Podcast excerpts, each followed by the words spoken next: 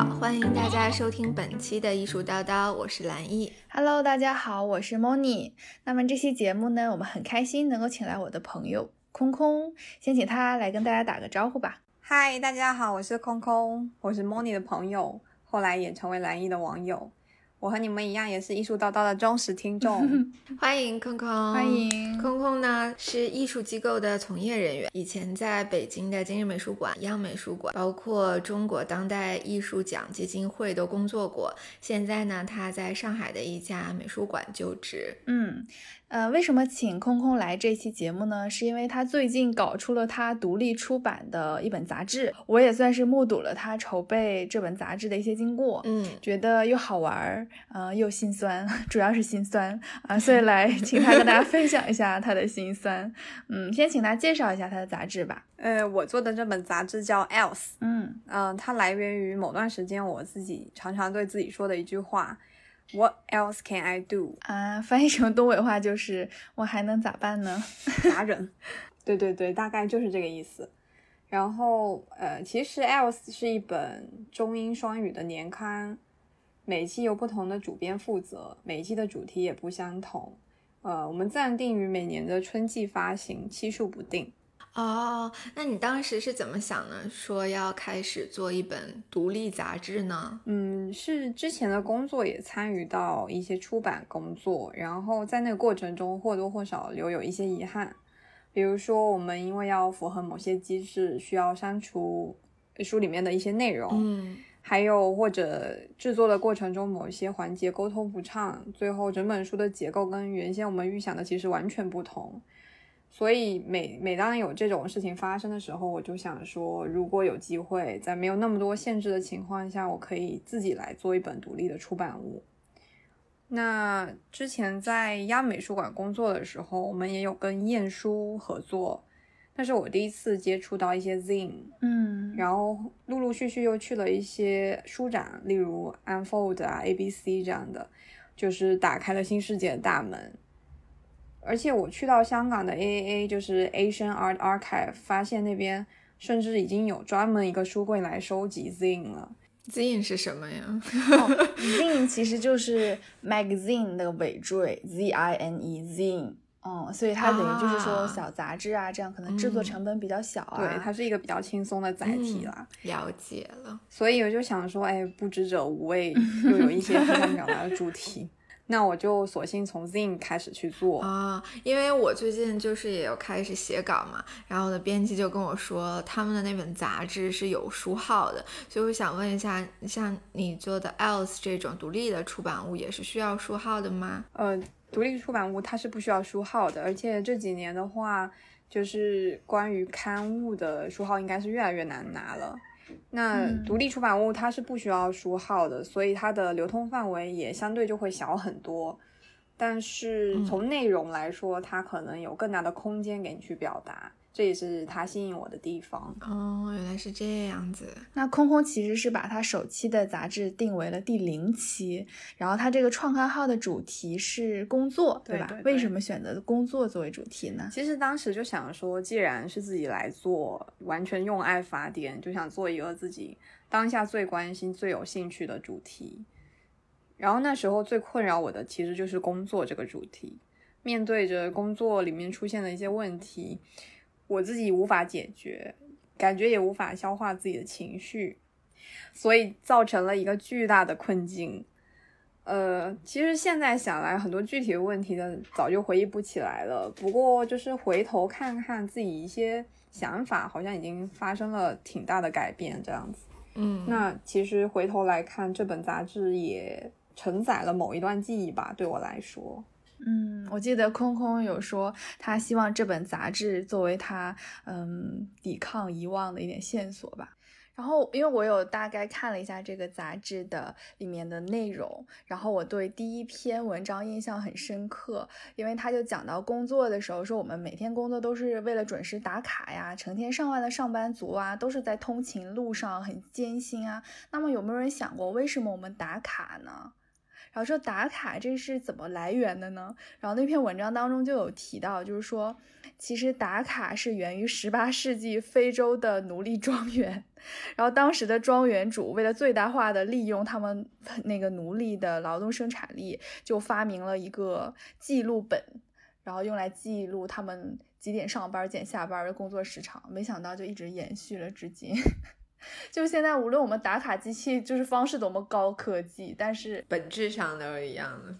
哎，对对对，然后我就觉得，哎，这个主题蛮有趣的。对我也是觉得，因为就是前几天和同学聊天的时候，他就说，最近两年 回想起每一次自己崩溃大哭，都已经不是因为爱情了，都是因为工作，全是因为工作。对，嗯嗯，因为我在看杂志最后一篇的时候，就是征集了一些朋友们的对五个问题的回答。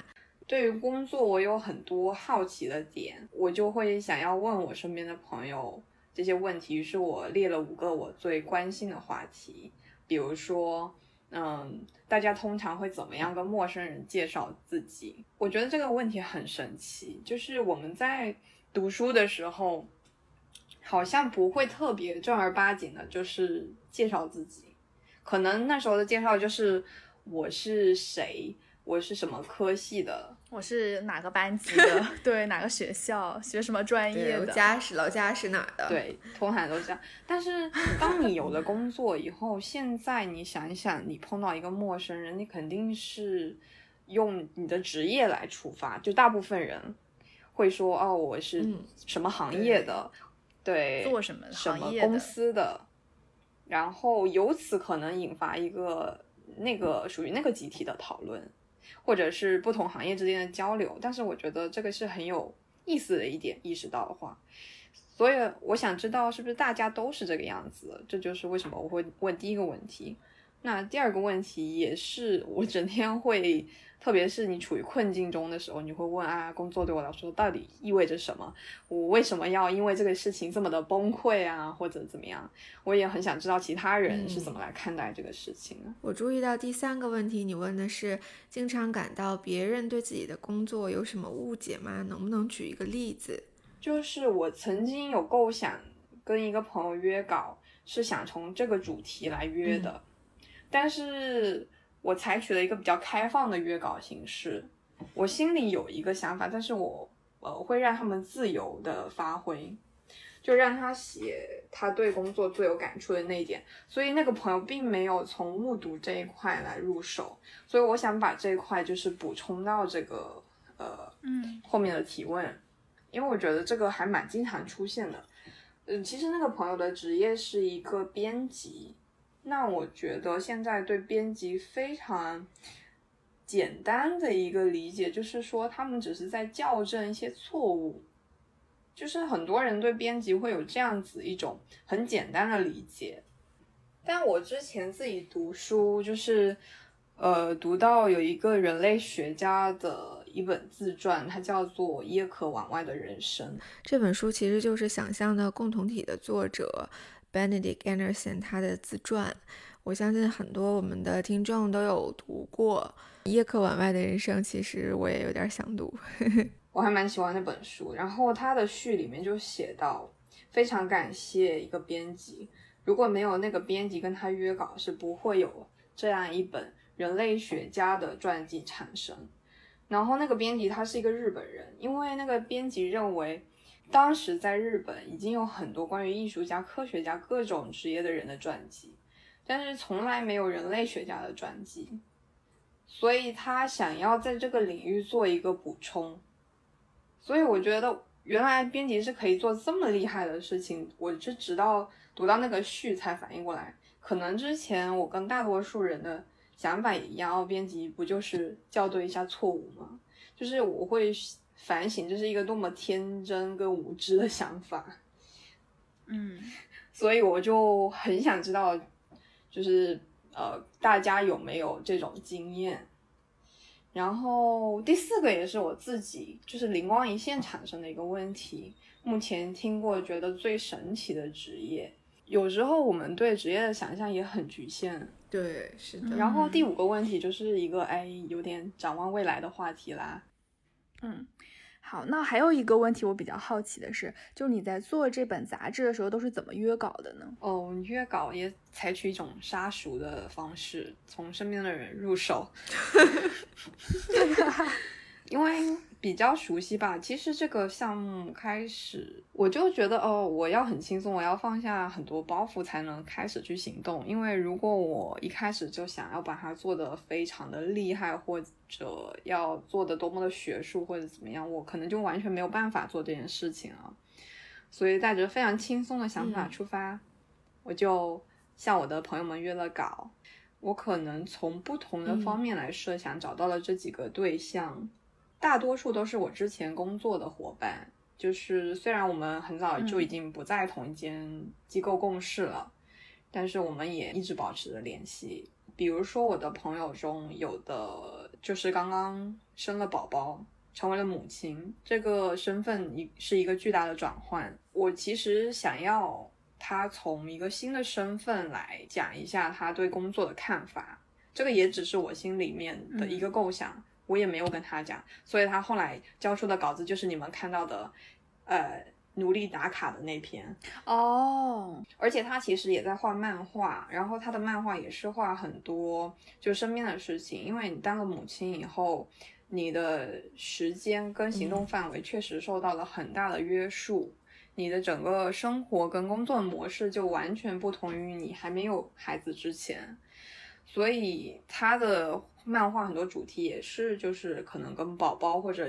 有关系，但是他不是一个那么宝宝的妈妈，就是他可能还是在做一些很大众的记录。那我本来以为他也会交这种稿件给我，结果也没有。他就是要写一篇非常严肃的，从历史里面来看，就是我们怎么样被自己所谓寻求这个自由奋斗，然后。但是不知不觉被一些呃什么系统机构制度来约束的一样一个这样的文章，那还蛮出乎意料的。对，而且我读完了之后，我是觉得很多点啊特别发人深省。就是当时我我必须得找的那句话啊，稍等我一下啊，我要大声念出这三句。比如说他写到新自由主义使我们成为罪人，然后其中有几句话就很反思。他说，如果你不加班。其他人就会做你的工作。如果美国人不接受减薪，越南人就会来做他们的工作。贫穷是一种耻辱，每个人都应该为自由而工作。没有工作是你的错，你是一个罪人。天呐，然后就讲到说，就是微信的这个产生和发明，本来是应该沟通人与人之间及时日常通讯的，没想到反而模糊了工作和生活的界限，你变成了二十四小时要 stand by 的一个状态。对，这是一个特别可怕的事情，而且是的，之前工作就有很多，比如说我们的工作有跟国外的团队合作或什么的，他们其实很不能理解，越来越多的中国人把微信做成一当成一个工作的通讯方式，因为可能外国人还是比较习惯用邮件或什么这种切分的比较开的，不会把你一个聊天的社交工具直接当成工作的一个工具，但是。微信就完全模糊了这个界限，就是这几年越来越多把人绑架了。对，然后就是我们这些朋友，其实因为各种各样原因，也都已经生活或者工作在不同城市了。我的一个私心是，我想通过这个 else 这个呃项目跟大家有个比较自然的连接，就是你不可能每次联系就是嘘寒问暖或者什么的，你我们可能有一个共同的话题在探讨。然后我觉得这样的联系会比较有趣，嗯，比较深入一些。那你给朋友稿费吗？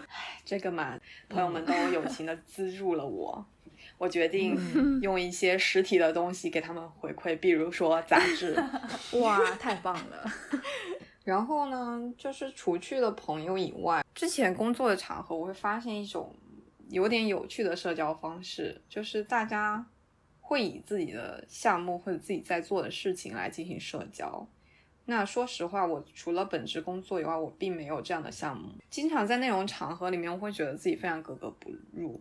当然，做这个项目不是为了去迎合一种这种社交模式，这个是一个自然而然形成的项目。但是我确实觉得，我是不是可以借着这样一个自己创造的平台，去认识一些本来不认识的人？嗯，就是勾搭一下这样子。那所以你有成功勾搭到谁吗？哦，我勾搭了一个叫做二幺四的摄影师。哦，厉害厉害厉害！他可能是这本杂志里面唯一的陌生人加引号，就是因为其他都是朋友啊或者伙伴。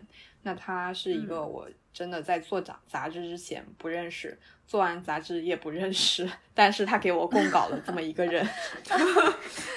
嗯，但是接触他的过程其实也蛮有趣的。就是想要给自己设置这么一个小小的挑战，然后挑战成功了，就有一种非常开心的感觉。嗯，哎，那你是怎么联系到二幺四的呢？我有关注他的微博，然后又直接去私信二幺四，把我这个呃项目的提案和为什么要找他，都跟他非常诚恳的讲了一遍，可能发了个八百到一千字的私信吧，写了一篇高考作文。然后有想到也没有想到二幺四有回我，然后我们后来就工作的流程是在这个呃邮箱里面进行的，邮件。嗯，哦，你们都没有加微信吗？对，本来就是想的美，觉得哦勾搭一下加个微信还可以聊聊天什么的，一切证明只是我想的太多了。而且二幺四他的行文非常简洁。经常就让我有一种他不想回答我问题的错觉。哎，不过我觉得就是二幺四他的回答又还蛮诚恳的，有的问题对对，虽然简洁，嗯。所以那二幺四大概是怎么样的一个工作背景呢？或者是他是什么来头呢？哦，要讲到我是怎么知道，就是碰巧知道二幺四，是我关注到一个叫假杂志的公号，我其实一直有关注这个公号。那它是一个可能主推摄影的。或者独立出版的这么一个机构吧。如果解释的不是那么详尽，请大家自己搜索“假杂志 ”。反正那天刚好推送到二幺四，然后他我是看到他的作品，他的图片有一种非常神奇的感觉。对我来说，因为他拍摄的东西都非常的日常，就是我甚至觉得从小到大我身边很多这样的场景，但是我不会以。他这样的眼光去看待这些东西，甚至把它呈现出来，就是非常非常细小，但是让你又觉得很感动跟很特别的一种视角。然后就这么样，就是把这篇刷到底。有一个它的简介非常的简短，其中有一句话引起了我的注意。嗯。那个简介写他可能一三年到一七年都是某地的公务员。是的，我看到你那本《Else》里面采访二幺四这篇文章，最后介绍他的时候也是用了这样的介绍，说二零一三年开始就职于某乡镇人民政府，然后一七年之后就辞职了，成为一个独立的摄影师。那其实他的经历跟我有一点点相反。所以我一下子就觉得特别好奇他的选择和他现在的状况，嗯，所以我就想说，那我可能可以通过做一个这样的杂志，来达成我去搭讪他的这个心愿。所以是看了这篇推送以后，我马上写了 else 的 proposal。二幺四对这个项目来说是一个关键人物，虽然他自己可能不知道。嗯，这期节目录完之后他就知道了。你可以发邮件告诉他你录了一期艺术叨叨，我希望他能听哦。对我把你们的 link 复制一下，然后发邮件说：“二幺四老师，我的杂志终于出来了，请你听一下这个播客。”而且我觉得这个采访稿很有意思，二幺四的回答让我觉得非常的搞笑。其中有一个问题，空空问他说：“那你会不会想试着做一点摄影以外的事儿呢？”然后他的回答是。不想，没兴趣，就好拽哦。不过就能看出他是真心热爱摄影了。是的，是的，他就是一个，嗯虽然我跟他的接触不是很深，就是可能几次邮件往来而已，或者顶多一些微博私信，但是我后来有渐渐感受到他就是一个这么干脆的人。包括我跟他约稿的时候，其实我设想的是，就是约他一个采访，把我这些嗯好奇的点。都问一下，但二幺四可能已经习惯，因为他毕竟是个摄影师，他会觉得那找到他的可能都是要他默认可能都是要跟他约这个图片的稿件，所以他其实是比较主动的提了，那你要挑什么照片？我其实非常惊讶听到他这个 offer 的时候，然后我也很真诚的就说哦，我没有信心能够印好啊，你已经是职业的啦。就这些都跟他讲了一遍。结果二幺四给我来了一句，嗯，不专业没关系，关键是要做出来。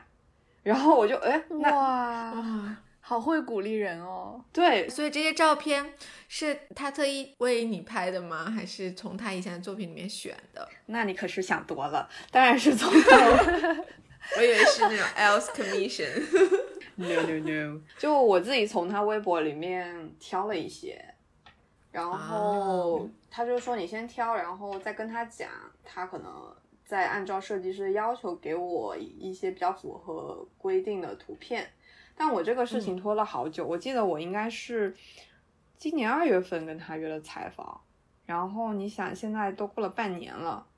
他没有怀疑我是个骗子，还继续理我，已经很厉害了。因为我真的是 过了半年以后再问二幺四老师，哎，你有没有这几张照片的原稿？然后挑的照片，可能我把他微博翻了个底朝天，于是找到了比较早的照片，然后可能他一时半会都找不出原片的那种。我觉得你这几张照片挑的都很好，真的很好。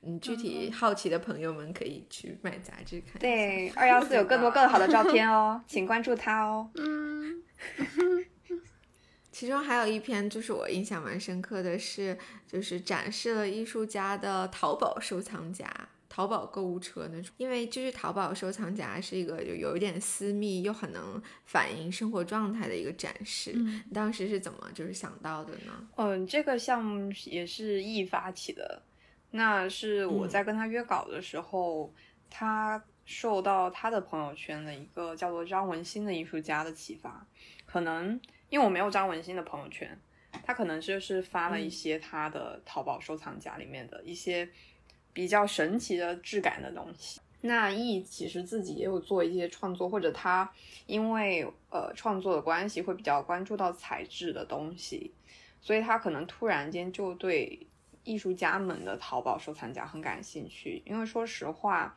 我们最后看到的作品，它是一个完整的成品，但是它是由什么构成的，可能很少人会去想，更不会退到说它是怎么做出来的这一步。嗯，那其实我们现在很多东西就是都是网购啊或者什么样，那制造艺术品的东西为什么不能呢？可能很多零件也来自于这个渠道或者方式，但是很少有人会去想吧。对，是的，对于使用这个的艺术家来说，他们会觉得很日常；对于观众来说，他们也不会去想这个环节，所以这就是一个很容易被忽视的环节，呃，就比较好玩。嗯，对，我觉得看到那个购物车里面都是一些创作材料嘛，就是单看这个购物车也看不出来是一个艺术家的购物车，觉得好像是一个建筑工人的艺术包工头儿的那个 购物车，应该没有生活高用级包工头对啊，真的然太多了衣服啊，然后没有化妆品啊，什么卫生纸啊之类的东西。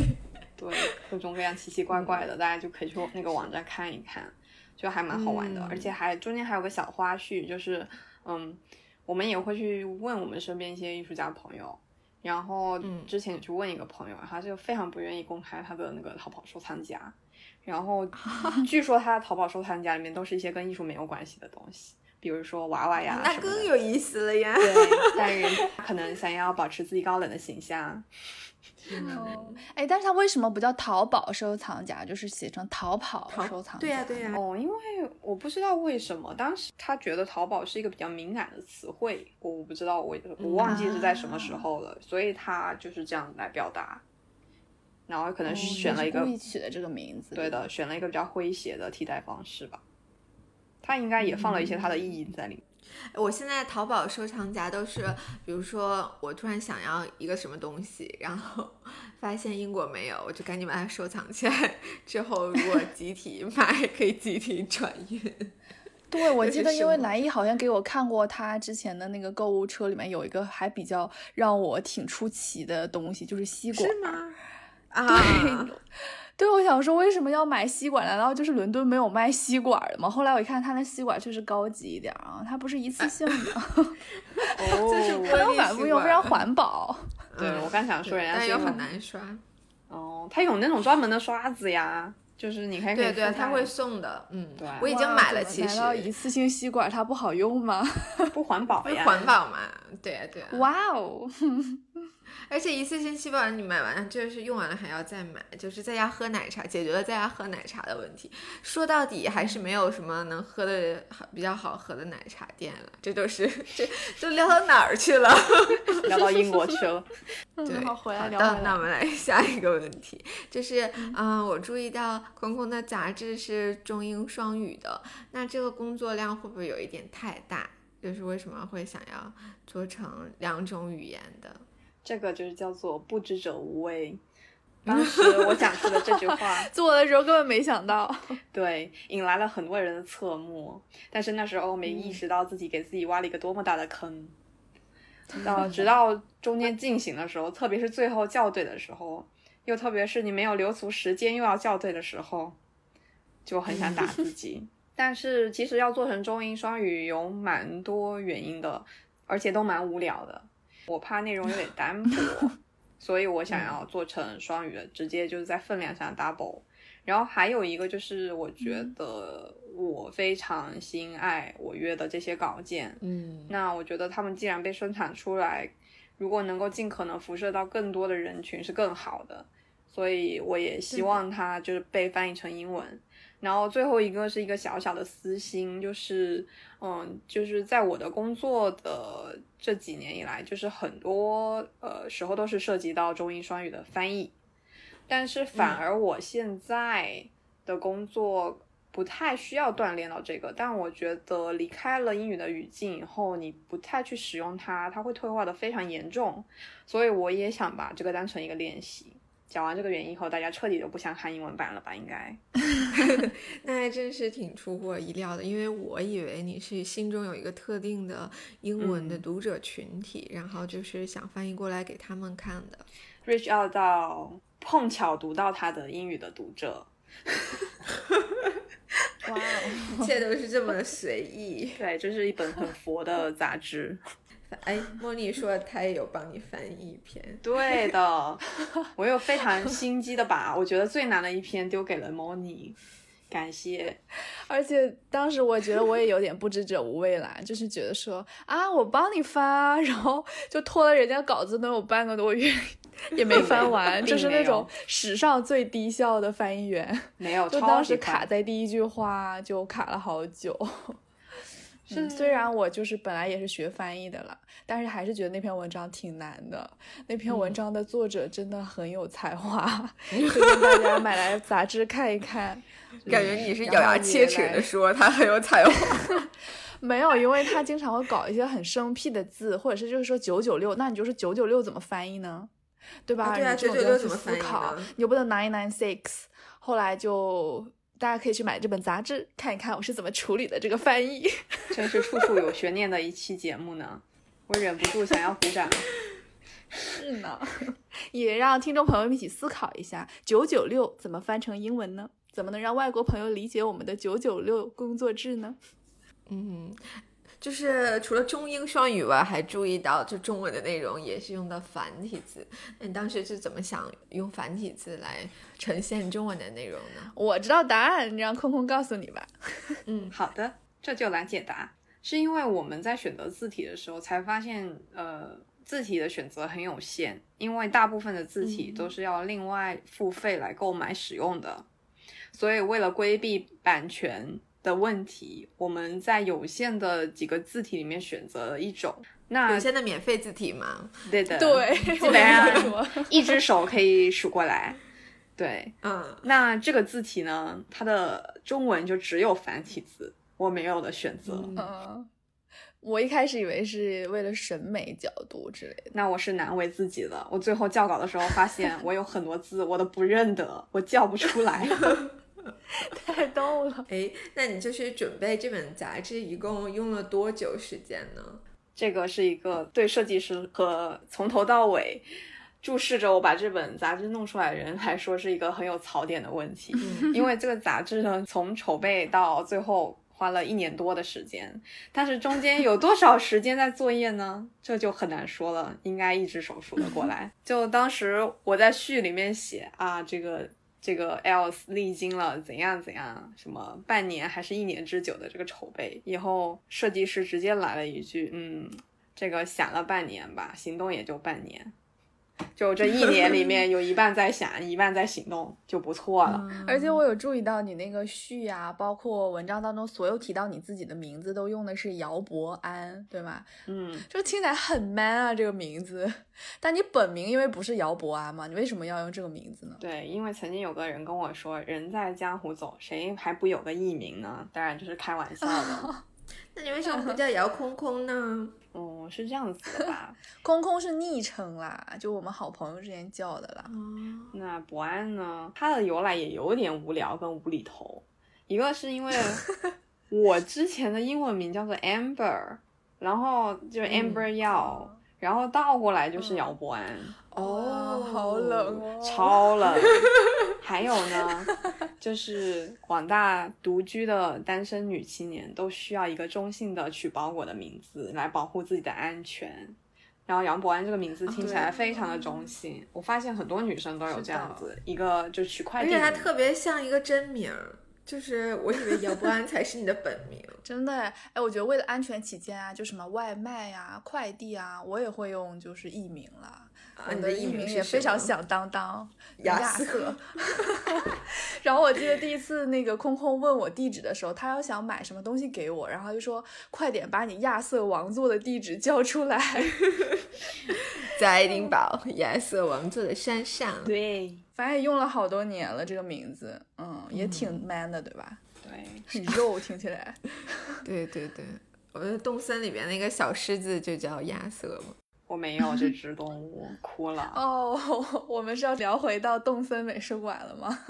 对，然后我之前有看过一篇采访公公，娘娘娘娘娘娘，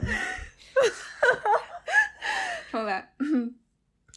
还有，我之前也看到过一篇采访空空的稿件，就里面有个问题让我印象很深刻，就超搞笑。那个问题问他说：“哎，这本杂志貌似是在你工作之余制作出来的，那这次你做出了时间管理大师该有的计划吗？请回答一下，时间管理大师。”你是如何平衡你的时间管理的？答案是完全平衡不了，没有平衡。我需要报班学习一下。就是我做了计划，但是回头看看，完全没有按照计划来执行。不好意思，如果有下次的话，我就是希望能够做出时间管理大师该有的计划。就是跟听众朋友们透露一点，就是在录这期节目的前一两个小时，他还在搞杂志的事情。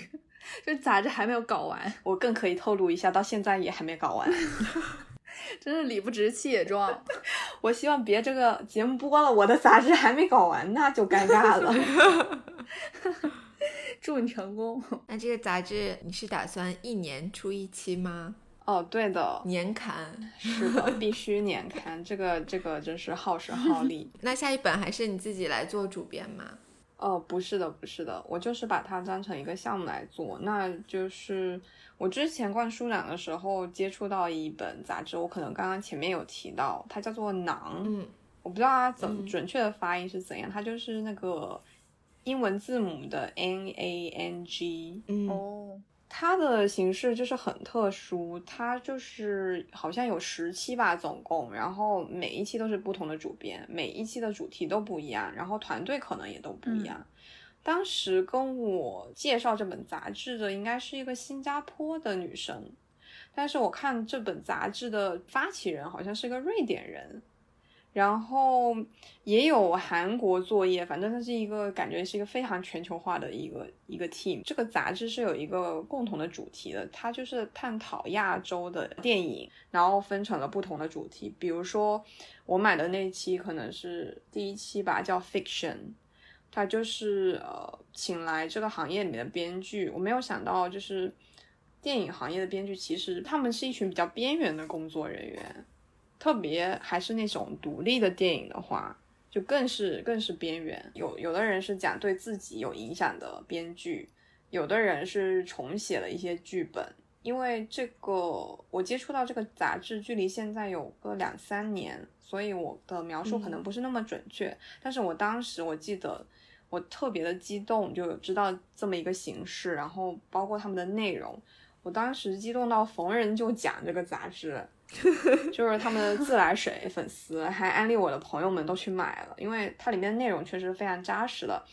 我记得它的主编是呃新加坡南洋理工的教授吧，所以他们的文字其实是偏学术，但并不是那种晦涩的学术，所以是含金量非常高的一系列杂志，包括它有一个非常统一的设计风格，它的用纸就都自成一体，书的质感非常非常的好。嗯然后我参照了这个模式，但是跟它又有不一样。比如说，它是有一个大的主题，就是亚洲电影，但是我其实以我现在约稿的情况来看，我并没有这么大的一个主题。那可能每一期的主题真的是都互相不关联。来这样子，由我去找下一期的主编，然后下一期就完全交到他的手上去，呃，然后他就做一个主题的一年的研究，然后出一本。然后由他或者我再去邀请下一期的主编做另外一期，这样子滚动下去。嗯，那空空在准备这本杂志的时候，也得了很多好朋友的帮助嘛。就是你有没有什么特别想感谢的人？就特别感谢的人很难，就是说哎第一、第二这样，但是肯定先要嗯重重的感谢一下媳妇儿，虽然她也应该没有很 care。我们是 master 的同学，就信了我的邪，竟然答应帮我设计。就是他很细心，我觉得。对你有见过那种设计还帮你校稿的吗？但他设计的真的很好看哎，我觉得很有品味。嗯，其实他也是第一次设计书籍，所以我们俩是在一个摸索的阶段，就走了，可能走了挺多弯路。感谢的时候总是词穷，然后还有很多朋友啊，其实嗯所有就是愿意听我讲我这个项目的提案，并且鼓励我去把它做出来，然后也有很多朋友在中间就是一直提供了很多很好的建议。对啊，比如说 Moni 啊，就也非常好，还行吧，还行还行。嗯，还行吧，也就翻了一篇特别难的文章而已。没有，我对他的那个帮助加引号，主要体现在我会就经常问你杂志做的怎么样了，杂志做到什么程度了。是的，需要小皮鞭。这点的话，还有比如说我的寄卖的摊位，就是帅哥俱乐部的负责人猪猪阿猪，他也是从一开始就像一个 project manager 一样，就是他给我们每个人都列好了这个工作的一个大致的 schedule，然后他会定期的出现来问你准备的怎么样了。如果前期没有他这样的 催促的话，我现在的就可能更加 delay。就反正有很多很多这样子啊，当然还有一些身边很近很近的朋友啦，嗯，对他就在旁边，我就不说了。哇，就在旁边。对呀、好欠扁哦。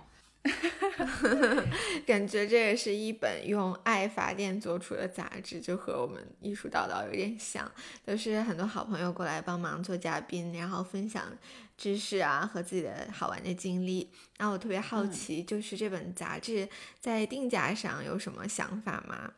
可以 不用透露什么具体成本啊。定价的想法嘛，它本身就是一个很纯粹的用爱发电的一个这样的一个产物。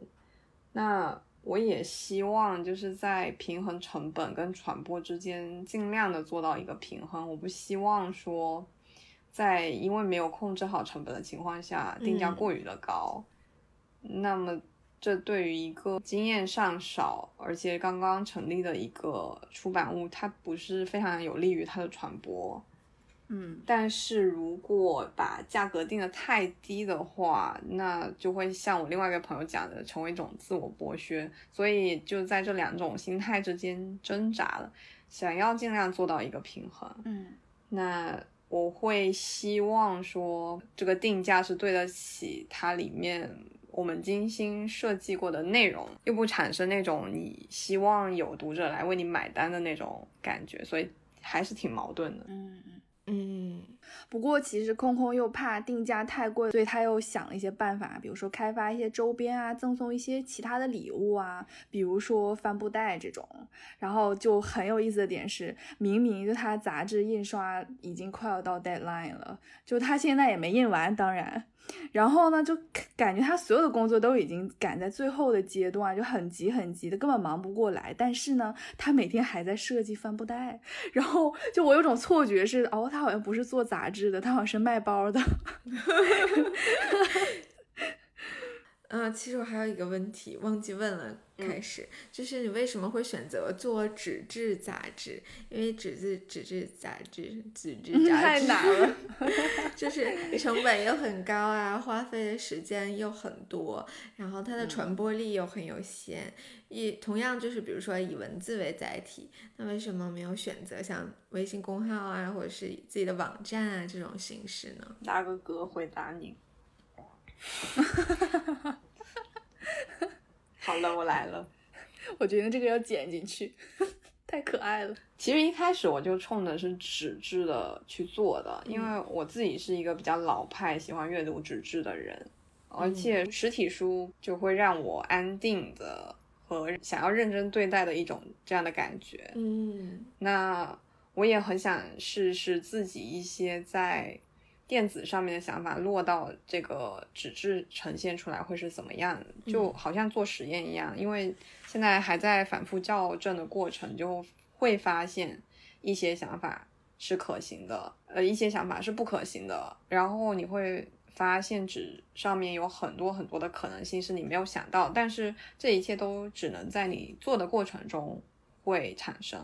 如果你自己不去参与这个过程的话，其实我觉得很多人对书籍这个经常接触的载体的想象力还是很有限的。嗯，是的，甚至是纸张这个这个非常简单的载体，也是就是大家其实没有什么想象力。哎，那你之后会想到说把杂志，比如说出版了很多期以后搬到线上吗？呃，我之前呢，在还没有意识到自己的时间管理如此差劲的情况下，如此大师的情况下，呃，想过要不然开个公号啊，然后可能做一些预热啊、预推送啊，把一些比较有趣的内容放一些节选啊。嗯，后来发现太天真了，连纸的都做不完呢，想什么呢？对，还有就是纸质，它就是一个周期比较长的生产过程，然后它又确实要耗费很多的资源，所以我觉得大部分在从事或在做这个东西的人，他会比较认真的对待这个东西。就是我们对自己的作品是有一定，也不是说电子都不负责任，但是我会觉得你一想到它要落成一个实体，它可能存在的比较久，嗯它会传播到可能你意想不到的地方的时候，你会特别特别认真的来对待这件事情。就是我最近搬家嘛，房东给我介绍他家的小角落的时候，就是有一个柜子，里面装的全部都是《国家地理》这本杂志，就是大概最早的可能要到七几年，就是三四十年前。哇，我当时就感觉，如果是三四十年前的电子版，你可能好像觉得就分量很轻，但是你看到那一柜子旧杂志的时候，那个感受还挺不一样的。我打算就是读一读。说不定等到二零六零年的时候，我们的杂杂志柜里都有空空的这本 Else。这话说的。的，一柜子的 Else，呃，还有我认为纸质它因为是一个酝酿很长时间，它可以让你的想法有所沉淀，你呈现的是一个至少经过你自己咀嚼的一个内容。嗯嗯，因为我觉得电子形式它的特点就是时效性比较强，可能那时候那些想法还没有那么经过沉淀。那为什么最近空空就是忙得脚不着地呢？就是因为九月四号到九月六号，ABC 艺术书展就是会在上海的 OCAT 举办，那空空的杂志也有参展，到时候感兴趣的朋友们可以去啊、呃现场购买。